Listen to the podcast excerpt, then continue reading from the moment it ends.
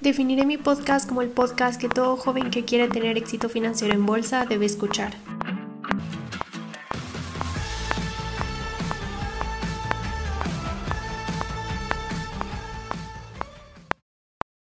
Hola, hola, ¿cómo están? Yo estoy súper bien de estar otra vez con ustedes y sinceramente muy feliz porque el tema de hoy viene sobre economía.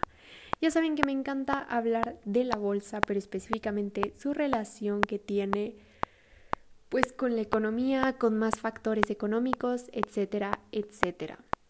Sinceramente ya había grabado este episodio hace nada, pero me di cuenta que este es un tema complicado. Así que si este, eh, bueno, es un tema complicado y es uno de los últimos episodios que voy a hacer sobre eh, sobre la primera temporada, que es como introducción a la bolsa. En este que es el episodio número 13 vamos a empezar a entrar a, por así decirlo, temas un poco más avanzados, que si todavía no te has escuchado todos los episodios anteriores, por favor hazlo porque hay algunos temas que no le vas a entender, que te voy a revolver, que te vas a estresar un poco por no entenderle. Entonces, por favor, ve a ver todos los episodios anteriores. Les recomiendo en serio que escuchen uno, dos, tres máximo episodios al día y que ustedes reflexionen en su cabeza lo que acaban de escuchar.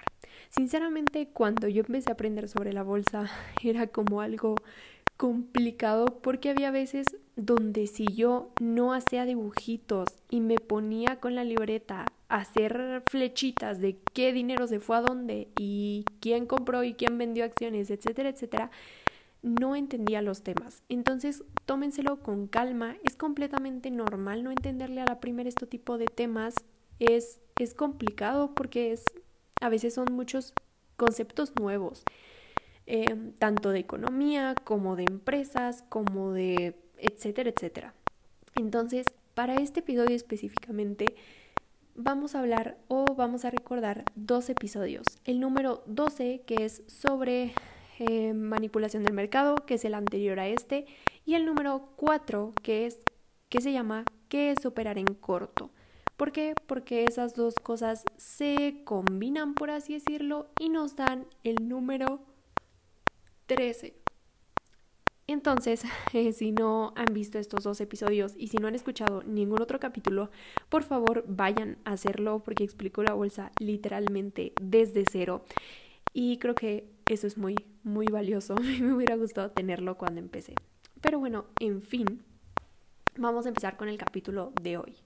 Y como ya les dije, espero que ya que recuerden exactamente qué es manipulación del mercado y qué es ponerse en corto. En resumen, súper rápido, ponerse en corto es ganar dinero cuando la acción baja de precio. Así de simple. Y bueno, ¿cómo es que se da un short squeeze. ¿O qué es un short squeeze? Ok. Em, un short squeeze tiene que haber un factor principal para que se dé. El primer factor es que tiene que haber mucho short interest. ¿Recuerdan que era operar en corto? Era que tú ganas dinero cuando las acciones bajan de precio. Entonces, muchas empresas se ponen en corto en empresas. O bueno, muchas personas, instituciones se, se ponen en corto en empresas, en acciones de empresas. Entonces, esto nos da el short interest, que no es más que el porcentaje de personas que apuestan a la baja.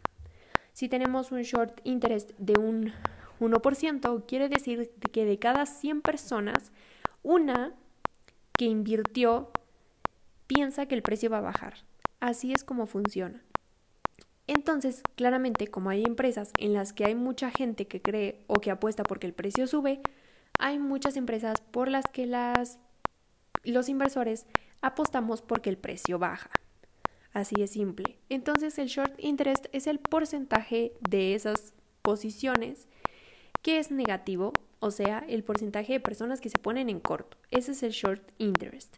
Sin embargo, imagínense ustedes, quiero que tengan el contexto.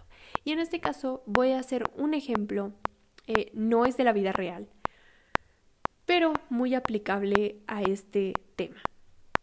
Y voy a hablar de Blockbuster. ¿Ustedes creen que su short interest o sea, el porcentaje de personas que se ponen en corto, hubiera sido mucho o poco cuando salió Netflix. ¿Ustedes qué creen? ¿Que muchas personas hubieran puesto en corto o muchas personas hubieran puesto en largo en Blockbuster?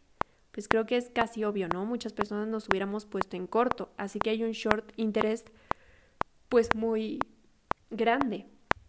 Sin embargo, aquí se da lo que hablamos el, por así decirlo, lo que hablamos el episodio pasado, que es una manipulación del mercado.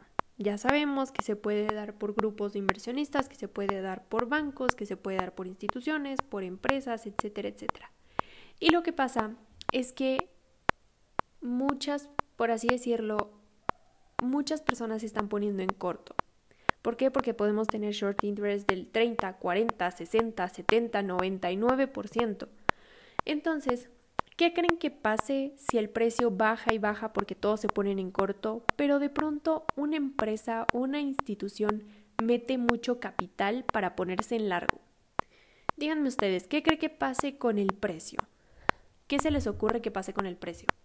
Pues claramente el precio va a subir y por muy poco que sea, Generalmente las empresas o los bancos que estén ahí van a tener que cerrar sus posiciones.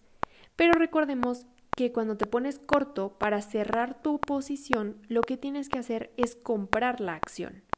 Entonces, compras la acción y eso qué hace en el precio. Imagínense, si todos los que se pusieron en corto ahora tienen que comprar las acciones para poder salirse, ¿cuál creen que sea la afectación o no, no es afectación, cuál creen que sea la consecuencia en el precio? Pues claramente va a subir al cielo porque todas esas personas que estaban poniéndose en corto tienen que comprar, ¿ok? Comprar para cerrar sus posiciones, entonces el precio se va al cielo, literalmente. Y bueno, em, esto claramente se puede dar por, pues se da generalmente por miedo. Y es que eso es normal, ¿no? Si ves que si te estás poniendo corto y ves que una empresa está subiendo, pues claramente vas a vender porque si no vas a perder dinero. Y es que recordemos que el riesgo que tienes, o sea, la cantidad de dinero que puedes perder en corto no es lo mismo que en largo. Porque en corto puedes perder infinidad de dinero. ¿Por qué? Porque el precio puede subir todo lo que se te ocurra. Mientras que cuando te pones en largo, el precio solo puede bajar a cero. O sea, solo puedes perder, por así decirlo, el, dinero que estás invirtiendo. Así que, en, en efecto, es mucho más el miedo, mucho más el riesgo. Entonces, muchas empresas, inversores, perdón, cierran sus posiciones. Y es así como el precio se va al cielo y sube de manera desmesurada, porque todas esas personas que se estaban poniendo en corto y hacían que el precio bajara, pues ahora tienen que comprar y hacen que el precio suba. Y bueno, em, como les digo ahora, hay mucha fuerza compradora porque todos están comprando, entonces eso, eso hace que el precio suba. Pero díganme ustedes, ya que subió el precio de manera desmesurada, porque realmente lo hace de manera desmesurada, ¿Qué creen que pase? ¿Que el precio se mantenga lateral, que el precio suba o que el precio baje? Piénsenlo un momento. ¿Qué creen ustedes que, que pase? Pues realmente lo que pasa es que el precio baja. ¿Por qué? Porque está injustificada esa subida.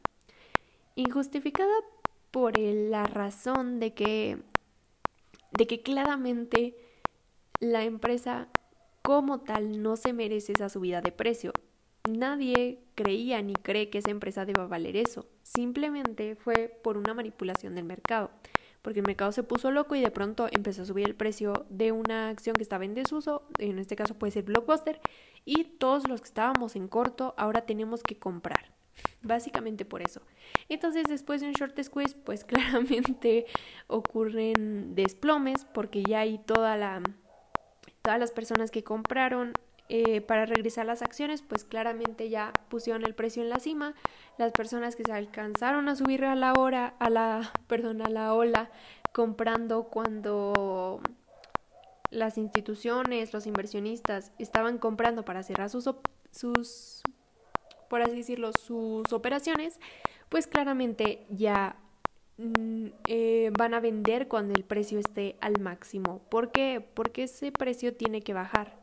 Porque esa empresa no es buena, estaba en desuso, mucha gente estaba en un short squeeze, digo, mucha gente estaba en un short interest, ¿no? Entonces, pues básicamente baja muchísimo el precio y eso se le conoce como que explota la burbuja. Porque pues claramente fue una burbuja de que no está justificada eh, por el análisis fundamental.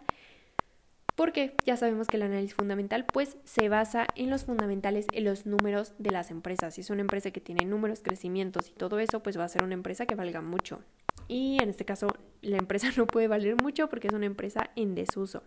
Como les digo, un ejemplo puede ser GameStop en 2020. Sin embargo, esto sucede generalmente en empresas viejas, en desuso, em, que, que, ya nadie casi ya nadie conoce. En este momento se me ocurre Blockbuster. Pero, por ejemplo, yo no lo viví sinceramente, pero me contaron, y perdonen si, si me equivoco, pero, pero es un buen ejemplo. Eh, BlackBerry. ¿no? Me parece que cuando empezaron como esta onda en los teléfonos con cámara, BlackBerry pues no quiso poner una cámara, entonces en el teléfono. Entonces, pudo haber habido ahí un alto short interest, pudieron haber eh, sido muchas las personas que se pusieron en corto en BlackBerry porque dijeron, ¿sabes qué? ¿Cómo que no vas a poner una cámara? Si es la razón por la que la gente está comprando nuevos teléfonos. Entonces, pues básicamente eh, se pudo haber dado un short squeeze también ahí. Entonces, es en empresas viejas que generalmente tienen modelos de negocio que ya no funcionan o, o que están viéndose superados por otros nuevos modelos de negocios, por otras empresas, por otras ideas, etcétera, etcétera. Y bueno, ¿cómo aprovecharse de un short squeeze? creo que es bastante obvio. creo que es bastante obvio. Nosotros no queremos ser los que estemos en corto y de pronto empieza a subir la acción y tendremos que comprar em, para cerrar la operación. Nosotros tenemos que entrar cuando haya mucho short interest y se esté, por así decir, subiendo el precio. Pero, por así decirlo, al principio. En ese momento, cuando ves que hay un montón de short interest, muchas personas poniéndose en corto y que de pronto está entrando mucho volumen y ves que el volumen es positivo, venga, que el precio va a tener que subir y que las personas que están en corto van a tener que comprar para cerrar operaciones, digo, posiciones. Es así de simple. Sin embargo, es difícil detectarlos porque imagínense, después de GameStop no he escuchado ningún otro short squeeze, pero dejen que aquí busco la gráfica de GameStop pero yo me supongo, sinceramente, que ha de haber sido una muy, muy, muy, muy buena rentabilidad pues por así decirlo, para un short squeeze. Con esto, imagínense cuántas personas no debieron de haber, o no se hubieran puesto cortos en Blockbuster. Es como algo similar, sinceramente. Déjenme que lo busco. Eh,